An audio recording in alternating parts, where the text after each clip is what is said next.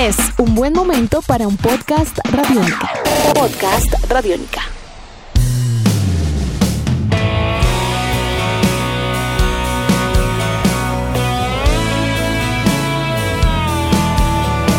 Rafa Bonilla y los que sobran es una agrupación liderada por el guitarrista Rafael Bonilla, junto a una serie de recorridos músicos seleccionados específicamente para cada tema de su álbum debut de nombre homónimo. Su propuesta de rock and roll en español con mucha gasolina, blues y hard rock la hacen una de las agrupaciones que vale la pena tener en el radar actualmente.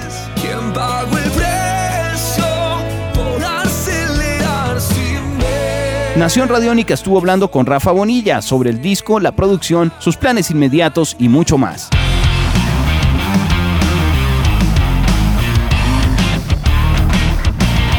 ¿Desde cuándo comienza la historia de este proyecto? Porque es muy nuevo, pero ustedes tienen una trayectoria en música ya de hace rato. Entonces, ¿cómo, cómo nació esto, Rafael, y cómo decidió comenzar a juntar las canciones? Porque hay invitados, hay muchas cosas. ¿Cómo se dio este proceso? Pues el proceso empieza de una amistad de muchos años que tengo con Pingui, Jorge Holguín, de Ártico. Con él he tenido la oportunidad de trabajar en, y con pues, muchos amigos en el mundo del audio. Él fue el productor del disco, además. Él fue productor y es coescritor de las canciones. Ok. Y llegó un momento, una circunstancia personal en que después de trabajar como, como Roddy, como asistente de producción y como productor de muchos de mis amigos, llegó un momento de decir, bueno, creo que es un momento de mi vida en que es importante qué voy a decir, ¿no? ¿Qué, ¿Cuál es mi música?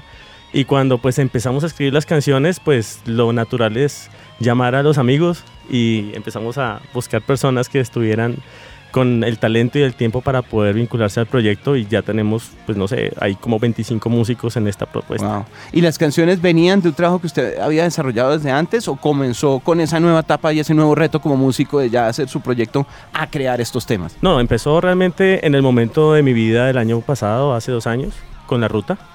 Entonces, em, circunstancias personales, biográficas, hacen que hagas las canciones, te duelen cosas, las vuelves música y, y el alma te mueve, te jala a seguir haciéndolo y ya pensando en qué más música vamos a hacer y cómo la vamos a mostrar y darle sentido a esto, no, no te puedes quedar con los sentimientos ahí y ya, sino si se vuelven canciones que eso le hable a alguien.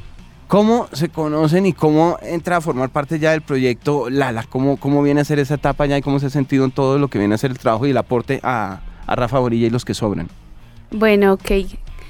Em, es chistoso. Yo me conocí con Rafa de una manera muy chistosa hace muchos años. Yo creo que tú ni te acuerdas de mí, de cuando nos conocimos. Nos conocimos un día, sí, sí, lo voy a poner a prueba en este momento. Nos conocimos hace unos años, un día que, no sé, fui a su casa, resulté en su casa, conocí su super colección de guitarras y de hecho ese día tú me dijiste algo muy importante que fue si vas a hacer algo tienes que ser el mejor, el mejor, el mejor y no lo dudes. O sea, si vas a vender empanadas, sé el mejor vendiendo empanadas, el mejor, las mejores empanadas de la ciudad.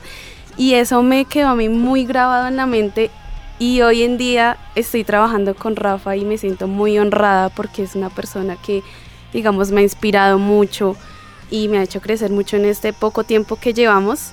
Y nada, yo me siento súper contenta, me siento muy feliz porque este proyecto no, no pretende como eh, tener un frontman o una eh, front girl, no sé.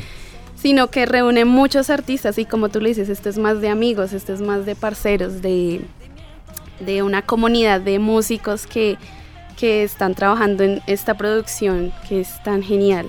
Yo realmente me siento muy contenta, llevamos muy poco trabajando, pero me siento muy, muy feliz. Nos comentaba Rafael que el trabajo de composición estuvo también de la mano de Pingüi en determinado momento y demás. Ya cuando entran los otros músicos a aportar, eh, ¿ha habido espacio para, para, ese, para, digamos, para esa iniciativa o de por sí ya venían las estructuras y las canciones muy, muy concebidas? ¿Cómo ha sido ese trabajo también de acoplarse eh, nuevamente, Andrés? Em, bueno, no, ha sido, la verdad ha sido como bastante sencillo porque ya había unas estructuras montadas pues en los temas. Eh, básicamente lo que hicimos en el formato de ensayo fue proponerle cosas a, Rafa y él, pues digamos, como que trabajamos ese, ese montaje y digamos que suenan un poco diferente, obviamente no tan diferente, pero suenan un poco diferente a lo que está pasando en la grabación queríamos darle, mm, digamos, nuestro color como banda. Obviamente la estructura es la misma, las formas, las tonalidades. Ok. Pero eh, con la personalidad del instrumento de cada uno. Entonces cada uno tiene un color, eh, Lala tiene un color en la voz, eh, Fercho tiene otro color. Eh, y fue adaptarnos al, como al sonido de Bonilla, de Rafa Bonilla. Y sobre todo, como lo dice el hacer música pues con la parcería, con la amistad. y ha ido fluyendo, ha ido fluyendo de una manera maravillosa.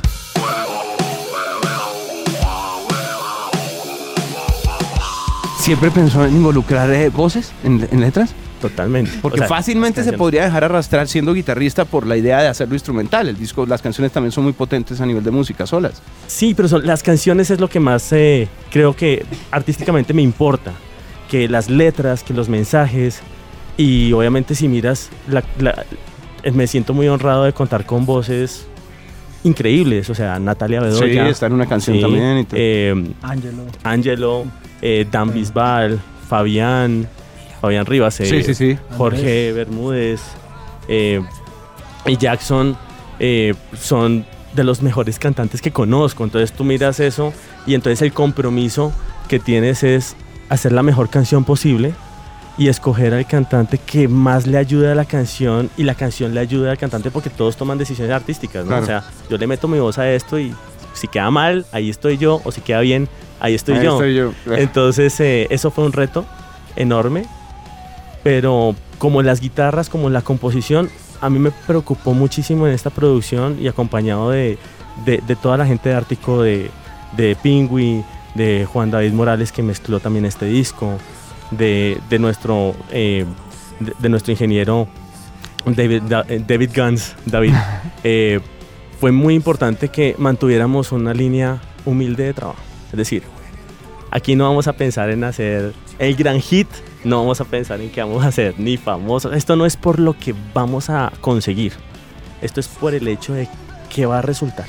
pues si dimos todo, bueno. exacto, si dimos todo y eso es algo en donde me sentí supremamente feliz y cómodo de trabajar en ese ambiente de Ártico y luego cuando ya pues fuimos al exterior a continuar y terminar la producción, pues mantener ese estándar para no, no, caer en un lugar común o en una, en una situación como perezosa a nivel de producción, sino mantener esa integridad técnica y artística hasta que el producto se, se termine.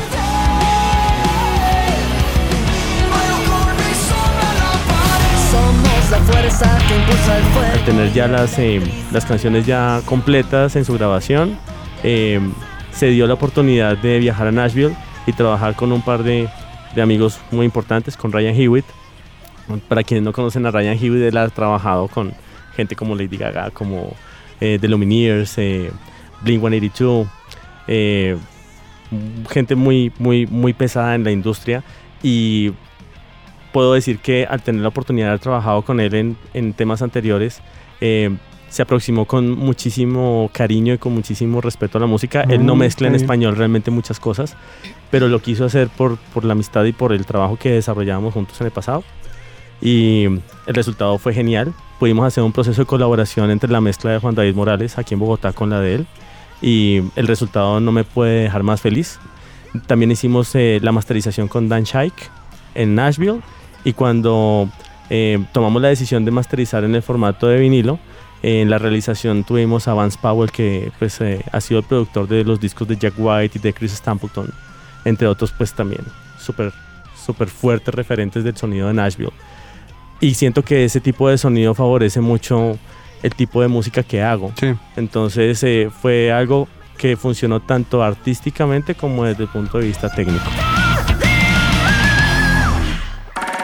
Nuestros podcasts están en radionica.rocks, en iTunes, en RTVC Play y en nuestra app Radionica para Android y iPhone. Podcast Radionica.